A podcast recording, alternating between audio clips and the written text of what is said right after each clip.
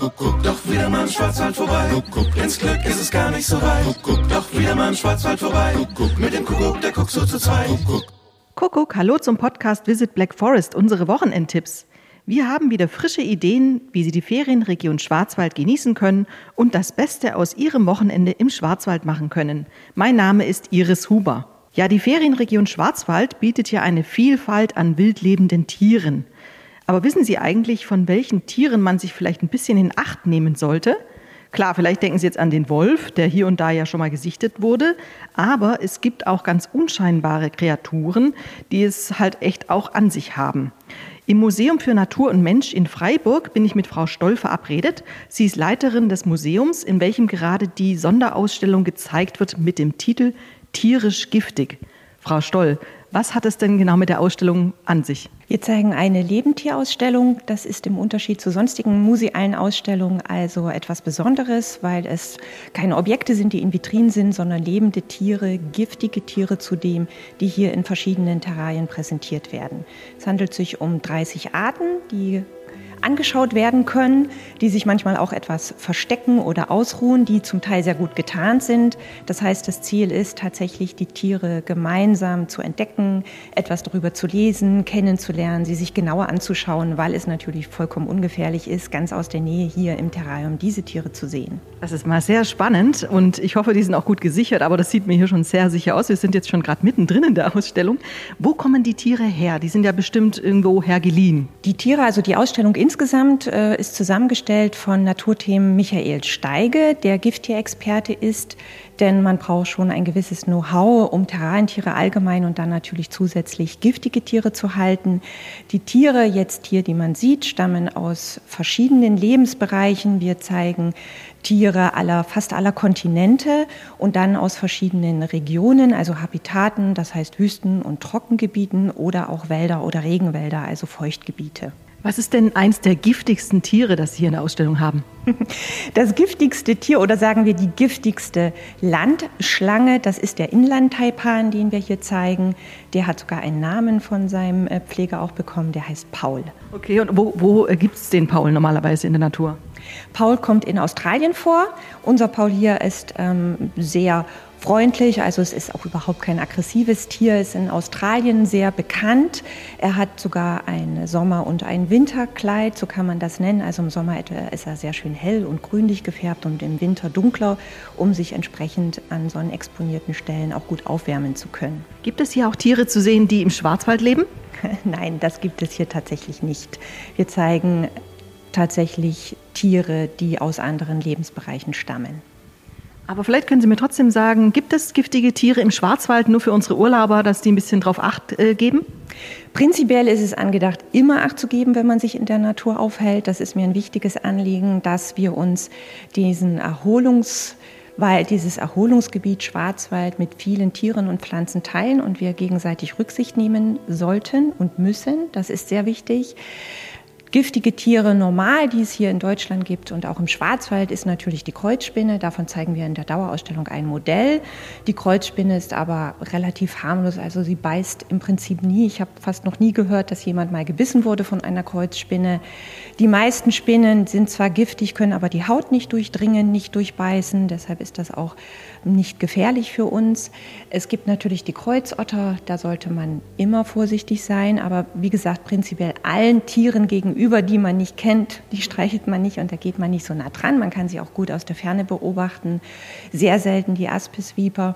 Und natürlich ähm, Wespen, die haben natürlich auch ein Gift oder Bienen, um sich zu verteidigen. Okay, merke, alles, was mit Kreuz anfängt, ist tendenziell schon mal giftig, also Kreuzotter, Kreuzspinne. Wie wahrscheinlich ist es denn, wenn ich jetzt als Campingurlauber in Schwarzwald komme, dass ich irgendeins der Tiere treffe? Also es ist schon sehr viel Glück. Eine Kreuzspinne sieht man natürlich häufiger, die bauen auch sehr schöne Netze, die findet man auch zu Hause. Kreuzottern eher nicht so, wenn dann an Stellen, wo sie sich sonnen. Die meisten Tiere sind nicht darauf aus, uns in irgendeiner Weise anzugreifen. Wir sind auch keine Beute, wir sind auch keine Beute für alle Tiere, die wir hier in der Ausstellung zeigen, sondern Tiere sind giftig, um sich zu verteidigen oder selbst Beute zu machen. Das ist schon mal sehr beruhigend, Frau Stoll. Vielen Dank. Ja, dann würde ich sagen, machen wir noch mal so einen kleinen Rundgang, ähm, um ein bisschen einen Vorgeschmack zu geben für die Besucher. Also im ersten Raum hier zeigen wir Tiere, die vor allen Dingen in Wüsten- und Trockengebieten leben. Das sind also zum Beispiel Klapperschlangen, das ist die Gieler Krustenechse, Warane, Skorpione. Dann den Inline-Taipan, den äh, ich schon erwähnte. Dann haben wir hier vor allen Dingen die Wirkung im Raum, also die inhaltliche, wie wirkt ein Gift, wie kommt überhaupt ein Gift von einem Tier in sein Beutetier, wie wird Gift übertragen auf welche Stellen im Körper kann es wirken, wie umfangreich sind diese Gifte. Tatsächlich ist es so, dass die Tiere einen Giftcocktail eher haben, der aus einigen bis mehreren hundert Einzelkomponenten bestehen kann. Das heißt, normal sind so um die 250 Einzelkomponenten. Das ist sehr spannend für die Wissenschaft, weil sich aus diesen Komponenten nicht nur Antigifte herstellen lassen, sondern sehr viele Medikamente, da sie sehr gezielt auf verschiedene Stellen im Körper wirken, zum Beispiel auf das Nervensystem, das Herz-Kreislauf-System, das Blutgefäßsystem oder die Muskulatur. Und das ist immer sehr spannend und interessant. Das heißt, diese Gifte sind wissenschaftlich sehr wertvoll und wichtig für die Medizin. Ist kein U und kein Bä, sondern eigentlich sehr, sehr toll. Ja. Ich merke Ihnen schon die Faszination an. Aber jetzt mal zum Stichwort Gift nochmal. Wenn ich jetzt tatsächlich irgendwie von einer Kreuzspinne gebissen werde oder von einer Kreuzotter, was mache ich denn im besten Fall dann? Zuerst einmal Ruhe bewahren. Das ist prinzipiell immer das Beste, was man machen kann. Dann äh, das Körperteil, wo gebissen wurde, ruhig stellen, nicht abschnüren oder irgend sowas tun. Das kennt man von früher. Das bitte nicht machen, auch nichts aufschneiden oder aussaugen, sondern beobachten. Wichtig ist immer, um sicher zu sein, einen Notruf abzusetzen. Entsprechend kommt dann der Notdienst und entscheidet, wie es weitergeht. Wenn es notwendig ist, erfolgt eine Einlieferung in ein Krankenhaus und es gibt natürlich hierfür auch Antiseren. Okay, jetzt würde ich ganz gerne mal einen Blick auf das giftigste Tier hier werfen. Das ist ja in mhm. diesem Raum, glaube ich. Ja, das stimmt. Das ist jetzt der Inline-Taipan. Paul. Das, Tolle ist, dass. Hallo Paul. Hallo Paul. Paul ist also wie gesagt überhaupt nicht scheu. Er sitzt immer oder liegt sehr schön da. Die Besuchenden können ihn sehr schön sehen. Das Spannende, was man gerade an Paul beobachten kann, er befindet sich gerade in der Häutung. Das heißt, er ist etwas dunkler, ist jetzt so ein bisschen Kaffee-Schoko-braun. Man kann das gut erkennen, eine beginnende Häutung bei Schlangen, dass sich die Augen eintrüben. Paul ist, wie gesagt, die giftigste Landschlange. Man kann sagen, mit einem Biss könnte er bis zu 250 Menschen töten, ohne Probleme. Aber wir sind keine Beute, sondern Paul würde immer versuchen zu fliehen. Er würde versuchen zu drohen und uns zu warnen, dass er giftig ist. Und erst wenn man ihn komplett in die Enge treibt, würde er versuchen anzugreifen. Aber Paul würde eher versuchen zu fliehen und er ist eher ein Mäusefänger. Okay. Also Mäuse oder auch mal ein Känguru? Känguru ist zu groß. Känguru geht nicht. Nein, eher Mäuse. ja, schön. Also Paul, nett dich kennenzulernen, aber du darfst trotzdem gerne drin bleiben. Was haben wir denn sonst noch so? Ja, wir können vielleicht mal in den zweiten Raum gehen. Da geht es zum Beispiel darum, wie Gegengifte hergestellt werden in einem Film. Optisch sehr interessant ist hier die blattgrüne Mamba. Das ist eine baumbewohnende Schlange, die sich hier auf den Ästen immer sehr schön präsentiert und in einem sehr schönen ja, wie nennen wir das denn mal, leuchtendes Lindgrün zu sehen ist. Eine sehr, sehr schöne ästhetische Schlange. Also so sieht meine Wohnzimmertapete aus. Ja, dann ist das ein Blattgrün-Mamba in der Wohnung. Das kann ich nur empfehlen. sehr schön. Was wir hier aber auch zeigen, ist, dass nicht nur Schlangen zu den Gifttieren gehören, sondern wir zeigen hier auch Samtschrecken die ein Sekret absondern, die auch warnen, wie man sieht die hier sehr deutlich. Das sind diese Kollegen hier. Das sind diese Kollegen, die größeren, das sind die Weibchen, die kleineren, die immer Huckepack auf den Weibchen sitzen, sind die Männchen. Die haben kleine rote Flügelchen, die sie aufsperren, um zu warnen. Ansonsten können sie ein Sekret abgeben. Moment mal, also die Männchen sitzen Huckepack auf dem Weibchen? Ja, so sieht das aus. Weil die natürlich immer möchten, wenn das Weibchen gerade Eier ablegt, dass die auch dann befruchtet sind, packen sich das Weibchen. Sie fressen hier Liguster, das ist prima, das gibt es in Europa ja. Was wir hier auch sehen, und äh, die sind gar nicht unscheinbar, sondern zeigen sich durchaus, das sind die Pfeilgiftfrösche. Hier der schreckliche Pfeilgiftfrosch. Wir haben hier eine Gruppe von Männchen und Weibchen. Das Besondere an diesen ist A, dass Männchen und Weibchen singen. Von unseren einheimischen Fröschen können wir ja eher, dass das Männchen singt. Hier tun das beide Geschlechter, aber sie sind auch sehr auffällig gefärbt, nämlich an einem sehr schönen Gelb. Und das heißt tatsächlich, Achtung, ich bin giftig. Und der Pfeilgiftfrosch ist der giftigste Frosch den es gibt, den sollte man jetzt nicht so einfach in die Hand nehmen. Mhm. Tatsächlich aber er warnt damit. Also jetzt haben wir hier ähm, sozusagen ein bisschen so den Regenwaldraum. Vorher hatten wir die Wüste. Was kommt jetzt noch? Genau. Also hier sind natürlich noch viel mehr Tiere zu entdecken und zu sehen. Auch Tiere, die sich tarnen am Boden. Dann noch einen dritten Raum.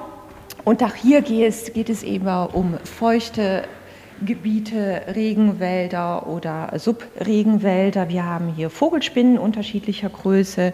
Wir zeigen äh, eine Gabun-Viper und wir zeigen eine Königskobra. Das ist die größte Giftschlange der Welt. Sie wird bis fünf Meter lang. Was wir auch im dritten Raum haben, was äh, wir immer sehr unterstützen, ist das gemeinsame Erleben und entdecken hier der Ausstellung der Inhalte. Wir haben hier einen von der Museumspädagogik bestückten Tisch, wo man sich heute von Schlangen oder auch von Vogelspinnen anschauen kann, wo man vorsichtig mal an so einer Klapperschlangen rassel, rasseln kann, die Giftzähne unter der Lupe oder sich auch so eine Gila-Krustenechse im Vergleich zu einem einheimischen Feuersalamander mal genauer anschauen kann. Man kann eine Mamba ausmalen. Und es gilt generell, ja viel Entdeckungspotenzial hier in der Ausstellung. Dann fehlt uns jetzt nur noch die Information, ähm, was sollte der Besucher beachten, wenn er hierher kommt? Nun, beachtenswert ist, wir müssen nach wie vor aufgrund der Hygienevorgaben zur Verhinderung der Corona-Pandemie sich vorher anmelden. Das können Sie online tun oder telefonisch. Es ist äh, manchmal auch möglich, dass es noch Zeitfenster gibt und man auch spontan vorbeikommen kann und nach einem solchen Termin fragen kann. Bis wann geht die Ausstellung noch und was kostet ein Ticket? Die Ausstellung läuft jetzt noch bis zum 23. Januar 2022. Das heißt, es gibt noch genug Zeit. Das Ticket kostet 5 Euro für Erwachsene, 3 Euro ermäßigt. Aber bis Ende Juli ist noch aufgrund des verlängerten Stadtjubiläums freier Eintritt für alle Junggebliebenen bis 27 Jahre. Danach ist freier Eintritt bis 21 Jahre oder natürlich mit den ganz normalen ermäßigten Museumsbundkarten. Ähm, die gelten hier natürlich auch. Frau Stoll, ich danke Ihnen ganz herzlich für diesen Tipp und für diesen kleinen Einblick in die Ausstellung Tierisch Giftig. Liebe Hörer, ihr könnt jetzt ein Ticket gewinnen für die Ausstellung Tierisch Giftig und zwar, wenn ihr folgende Frage richtig beantwortet. Wo lebt die giftigste Landschlange der Welt? Also wenn ihr die richtige Antwort wisst, dann schickt sie bitte mit eurer Adresse, eurem Namen an die E-Mail-Adresse gewinnspiel.schwarzwald-tourismus.info. Und die Auslosung erfolgt bis zum 1. Juli. Viel Erfolg! Viel Erfolg!